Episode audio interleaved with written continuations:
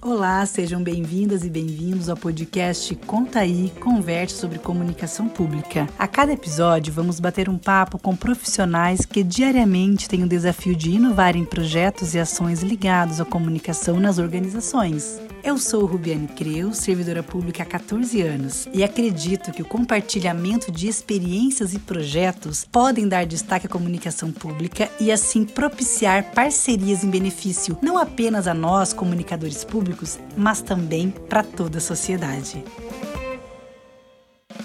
Quem vai conversar com a gente hoje é o Felipe Oliveira, que é jornalista, diretor de comunicação social da Câmara Municipal de Curitiba, supervisor do curso de gestão de mídias sociais do Centro Europeu e articulista do jornal Tribuna do Paraná.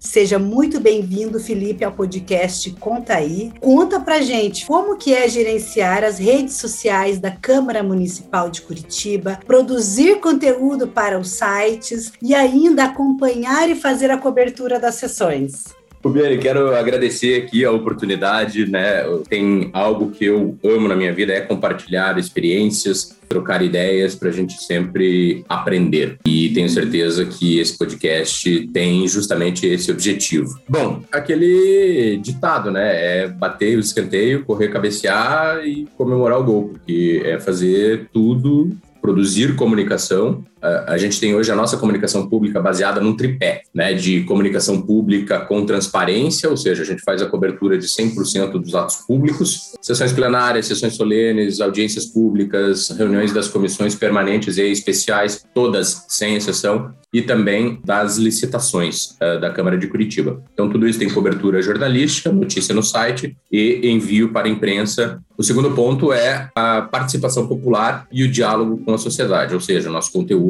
principalmente pelas mídias sociais, estimula a participação, que as pessoas acompanhem o trabalho dos vereadores, o dia a dia da Câmara Municipal, para saber exatamente o que está acontecendo, o que está sendo discutido, para, na ponta da cadeia, contribuir com a política da cidade. Né? As pessoas precisam participar. Quanto mais as pessoas participarem da construção da cidade, mais viveremos em cidades é, com melhor qualidade de vida, sem dúvida nenhuma. E o terceiro ponto, educação política. Então, a gente desenvolve conteúdos ensinando as pessoas que não sabem ou que não lembram qual é o papel da Câmara Municipal na sociedade, quais são as funções dos vereadores, o que eles fazem, o que pode e o que não pode, de que maneira isso é feito. Ou seja, essa comunicação que a gente adota 360, né, por todas as ferramentas que temos hoje disponíveis, ela é uma comunicação baseada nesse tripé. Então, hoje a gente tem o site, a gente tem a presença digital nas principais mídias sociais, contas oficiais no Instagram, que é o nosso foco hoje, também no Facebook, no Twitter. A gente tem dois canais no YouTube, um institucional e o outro exclusivo para as licitações.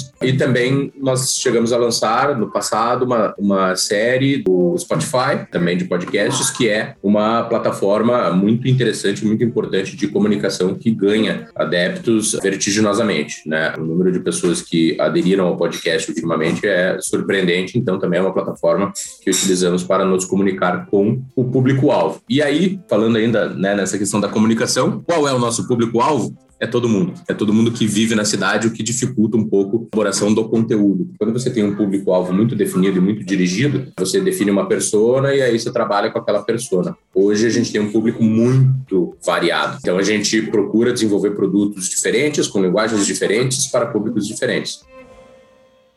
Felipe, quando você comentou que o público-alvo da Câmara Municipal é todo mundo, é toda a sociedade, esse público de vocês também é o público nosso, porque eu sou da comunicação social do TRE do Paraná, que também é toda a sociedade, e lá a gente também vive esse dilema. Como produzir conteúdos segmentados para entregar para aquele público diferenciado, para o jovem, para o avô, para o universitário, para o estudante do ensino médio. A gente sente essa dificuldade também. Nós temos uma limitação de orçamento, de equipe reduzida. E aí eu já te pergunto, Felipe, vocês estão presentes em quase todas as redes sociais, como você colocou. Como que é feita essa divisão de tarefas, de atribuições, que vocês produzem conteúdo segmentado para alguma rede específica? Porque eu sei que esse planejamento, esse gerenciamento da equipe requer muito tempo e muitos estudos e reunião também. É, sem dúvida nenhuma. E isso parte, obviamente, de uma equipe muito engajada. E aí eu tenho muito orgulho disso. Nosso time ele é muito engajado, é muito determinado, buscando sempre os melhores resultados, né, de acordo com essa política de comunicação definida por todos nós. É uma política que foi construída em conjunto do próprio time de comunicação, ou seja, não veio de fora, não veio da Câmara, não veio da presidência, veio da própria comunicação. E ter um time engajado significa você ter um trabalho, um fluxo de trabalho mais tranquilo, uh, dando autonomia para todo o time. Hoje nós temos cinco jornalistas na comunicação, então é uma equipe bem reduzida. E nas mídias sociais, especificamente, eu tenho apenas uma jornalista e duas estagiárias trabalhando com todas as plataformas. O que fazemos? Conteúdo diversificado para cada uma delas. Claro que muitos posts a gente acaba repetindo, porque são coisas institucionais, são notícias, são conteúdos que podem ser replicados da mesma forma nas diferentes mídias sociais, mas quando a gente tem uma publicação específica, a gente adota linguagens diferentes. Então, no Instagram, por exemplo, a gente tem uma linguagem muito menos sisuda, uma linguagem mais voltada ao jovem, eventualmente até com dancinhas, e a gente usa muito da linguagem do TikTok, e eu não falei anteriormente, mas a gente também também tem um canal no TikTok, mas não é o nosso foco por enquanto. É para ter a presença efetivamente, mas não é, é um canal em que a gente tem uma periodicidade grande de conteúdo mas a gente utiliza muito, muitos dos challenges do TikTok para fazer com que o Instagram entregue pelo Reels. E aí uma coisa importante, a gente não produz o conteúdo no TikTok e publica no Instagram. Nós adotamos a linguagem e o formato do TikTok pelo Reels do Instagram. Lembrando que, obviamente, quem está ouvindo, tenho certeza que sabe, são empresas concorrentes e elas disputam esse público justamente pelo formato e pela linguagem. E com relação ao público do Facebook e do Twitter, a gente adota uma linguagem não muito coloquial e não menos sisuda, uma linguagem mais direta, mais informativa e com menos brincadeiras, vamos dizer assim. Um tom um pouco mais sério. Então a gente procura identificar assim qual, qual é o público dentro de cada plataforma, tá? Uma linguagem e um formato específico de, e dirigido para esse público-alvo.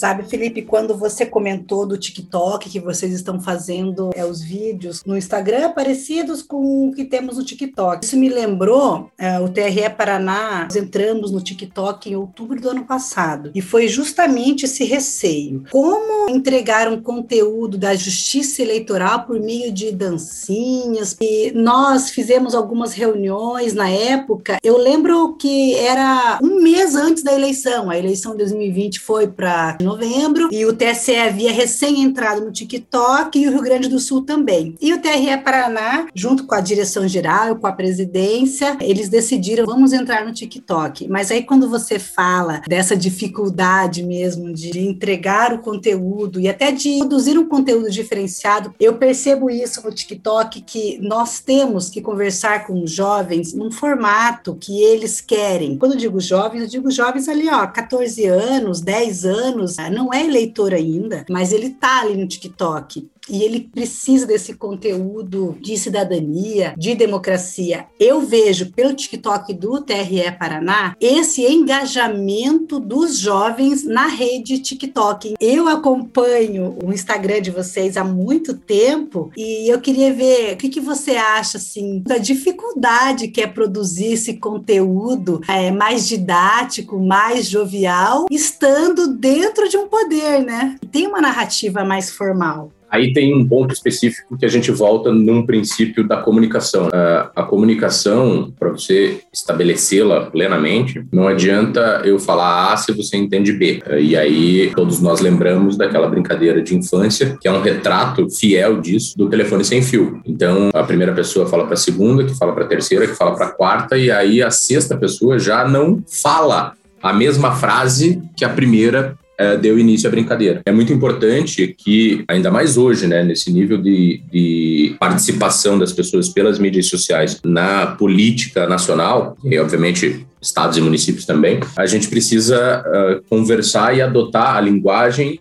e o formato que o público quer. E por isso a gente busca diversificar o nosso conteúdo. Ou seja, a gente não tem só a dancinha do TikTok. A gente não tem só a transmissão ao vivo da sessão. A gente não tem só a notícia nua e crua com uma linguagem e com jargão específico do poder legislativo. A gente diversifica esse conteúdo. Cada publicação tem a sua característica. Claro que nós definimos um tom de voz de acordo com a plataforma e a gente foca nesse público. Então, para a gente fechar o que eu disse no início, a gente tem o público de toda a cidade, mas a gente adota em diferentes ferramentas, linguagens e formatos diferentes, para aí sim estratificar esse público e a gente atingir é, é, o público da melhor maneira possível, que a gente consiga dialogar e interagir com esse público. Exige também uma resposta, né, uma prestação de contas à sociedade, porque as pessoas pagam os nossos salários com o dinheiro dos impostos. Então, eu acho que é importante a gente é, explicar explicar que o poder público ele é sério, ele desempenha atividades extremamente importantes para a sociedade e a gente está comunicando para o público essas decisões, né? De que maneira a gente faz isso, como a gente faz isso e de novo qual, quais linguagem e formato adotamos nas nossas publicações. Então a gente precisa é, explicar um pouco para a população, explicar mais para a população isso que estamos fazendo na comunicação. Eu vou aproveitar esse seu gancho final aí, eu já vou te perguntar, como é que vocês lidam com a resistência interna de alguma campanha que vocês produziram ou apresentaram para os gestores, com críticas que vêm de dentro mesmo, vocês ainda não apresentaram lá fora para a população o conteúdo. Como vocês lidam com esse convencimento interno quando o conteúdo é bom e ele pode e deve sim ganhar as ruas? Na verdade, a gente tem um mecanismo mecanismo aqui, um formato de trabalho um pouco diferente, porque, e isso eu agradeço demais à mesa diretora, nós temos autonomia total. Hoje eu tenho autonomia total na diretoria de comunicação. Raramente eu aprovo internamente conteúdos divulgados. A autonomia garante um, um fluxo de trabalho mais ágil. Claro que as diretrizes são alinhadas internamente, mas o conteúdo, a publicação, a campanha, a gente vai desenvolvendo uh, dentro da comunicação e publicando e aí dialogando. Obviamente, existe a resistência, de qualquer forma, não, eu não digo interna, por exemplo, da mesa diretora, de quem aprovaria, mas a, a gente tem um público interno também, que são 38 vereadores, e a Câmara é um ambiente plural. Ou seja, é, é, ali que estão as diferentes opiniões da sociedade. E é para isso que serve a Câmara. E esse é um modelo que a gente, da comunicação, consolidou ao longo dos últimos anos. Eu acho que todo esse trabalho que todo o time desenvolve consolida esse modelo, dando credibilidade total a todos esses produtos desenvolvidos na comunicação. Eu vou confessar aqui que eu sou uma grande fã das redes sociais, da forma que vocês se comunicam com o público. Eu moro em Curitiba, né? Eu sou uma cidadã de Curitiba desde 2017, mas até então eu morei em Cascavel por 20 anos, eu era chefe de cartório eleitoral lá. Já lidava com a imprensa no dia a dia, porque sempre com a rádio, televisão, jornais, falando das campanhas da justiça eleitoral e o atendimento ao público. Mas quando eu vim para Curitiba, em 2017, eu, eu sou muito curiosa. Estou terminando jornalismo, sou formada em direito, mas sempre gostei dessa parte de rede social, da imprensa. Então eu sempre fui atrás, fui ler, fui ver. As redes sociais da Câmara sempre me chamaram atenção. Então, assim, sempre eu olhava o Instagram, vocês têm uma comunicação muito gostosa, assim, aberta com o público, e eu te pergunto, como que é essa receptividade com as pessoas? Porque eu sei que elas têm esse engajamento engajamento, conversam com vocês por meio das mensagens que chegam pelas redes sociais? Então, é, é, muito legal ver essa receptividade. A gente está crescendo aos poucos. Como eu disse, a, a gente é, tem um time muito pequeno né, para as mídias sociais. Eu gostaria de ter mais braço. Hoje a gente não tem, por decisões político-administrativas, mas isso não nos impede de querer crescer. Se a gente olha hoje os números absolutos da Câmara de Curitiba pelas mídias sociais, eles são ainda muito pequenos perto do que a gente pode atingir. Né? Mas isso parte também de um desconhecimento da população com relação ao poder legislativo. Né? Nós temos pesquisas que mostram que as pessoas uh, não sabem qual a função do vereador, as pessoas não lembram em quem elas votam para vereador, e isso acontece também em outros legislativos, né? talvez numa proporção menor, mas o vereador é a porta de entrada da população na política, porque é o, o, o vereador que está ali no bairro conversando e tentando resolver aqueles problemas, aquelas demandas da sociedade. Então, é muito bom quando a gente consegue crescer nesse sentido. Eu não quero grandes números para que a gente é, apenas tenha grandes números, né, por ego, mas eu quero efetivamente conversar conversar com a população e trazer a sociedade para dentro da Câmara. Esse é o meu objetivo. Ou levar a Câmara para a sociedade da mesma forma. É uma via de duas mãos. Quando a gente chega num ponto em que a gente publica algum formato ou alguma linguagem bem menos sisuda e que há críticas né, das pessoas, e aí as, os próprios seguidores começam a defender, entender, conversar sobre essas estratégias adotadas. Então é, é, é quando você tem realmente o, o seguidor fiel, e é esse público que a gente está construindo, a nossa base está sendo dessa forma, de pessoas que compreendem né, que o poder público não precisa ter essa linguagem sisuda. Tudo no seu equilíbrio, não é 8 nem 80. A gente não quer uma linguagem extremamente sisuda ou uma linguagem extremamente jocosa, uma, só brincadeira, não é isso. E aí tem um ponto importante que a gente sempre tem que considerar na comunicação, que é o timing. Hoje a gente vive um momento muito difícil na sociedade, talvez um momento, talvez não, com certeza um momento mais difícil é, é, das nossas vidas, que é essa pandemia. Claro que a vida segue, a gente continua trabalhando, desenvolvendo os conteúdos, mas tem muita gente impactada. Então a gente precisa também entender que esse momento é, é, inspira alguns cuidados e uma linguagem menos sisuda pode parecer para algumas pessoas uma ofensa. Então, ou seja, colocar na balança e buscar esse equilíbrio é muito difícil porque depende da opinião das pessoas.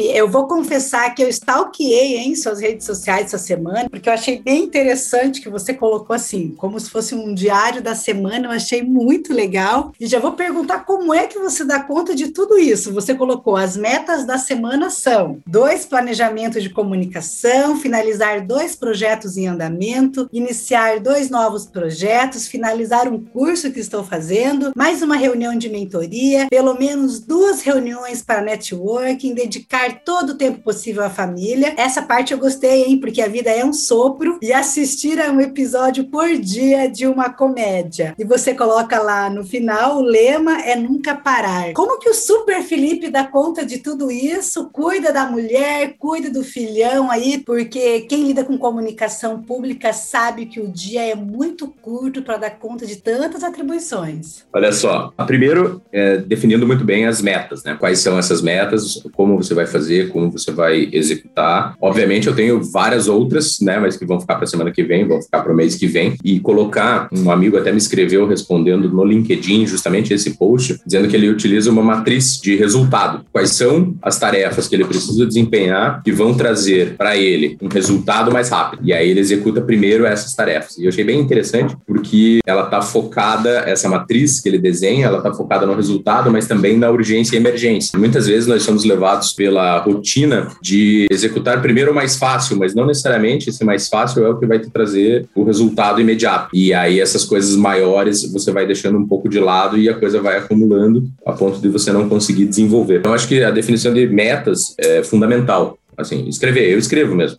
coloco no caderno. Eu uso o Trello como lista de tarefas pessoal, então eu tenho vários quadros no Trello para justamente é, desenvolver o que eu tenho, as demandas da Câmara como instituição, as demandas da comunicação, as demandas do Centro Europeu, as demandas da tribuna, na coluna, e também a minha vida pessoal. O que, que eu preciso resolver na minha vida pessoal. Então eu vou colocando no Trello e vou colocando tudo isso nos quadros para eu ir acompanhando o desenvolvimento de todas essas metas e tarefas. Então é uma forma forma de organização pessoal que eu encontrei para conseguir caminhar com tudo isso, né? Porque realmente é muita coisa. É, outra coisa é, eu acordo cedo, né? E trabalho 12, 13 horas por dia, talvez, às vezes mais. E, sem dúvida nenhuma, o apoio da família, né, que é fundamental de ter uma esposa e um filho que compreendem, que apoiam, que incentivam e que estão juntos sempre. Ah, e com relação ao último ponto dessa lista, assistir a comédia é uma rotina que adotamos aqui em casa até antes da pandemia para distrair, para cabeça começar a pensar no sono melhor, porque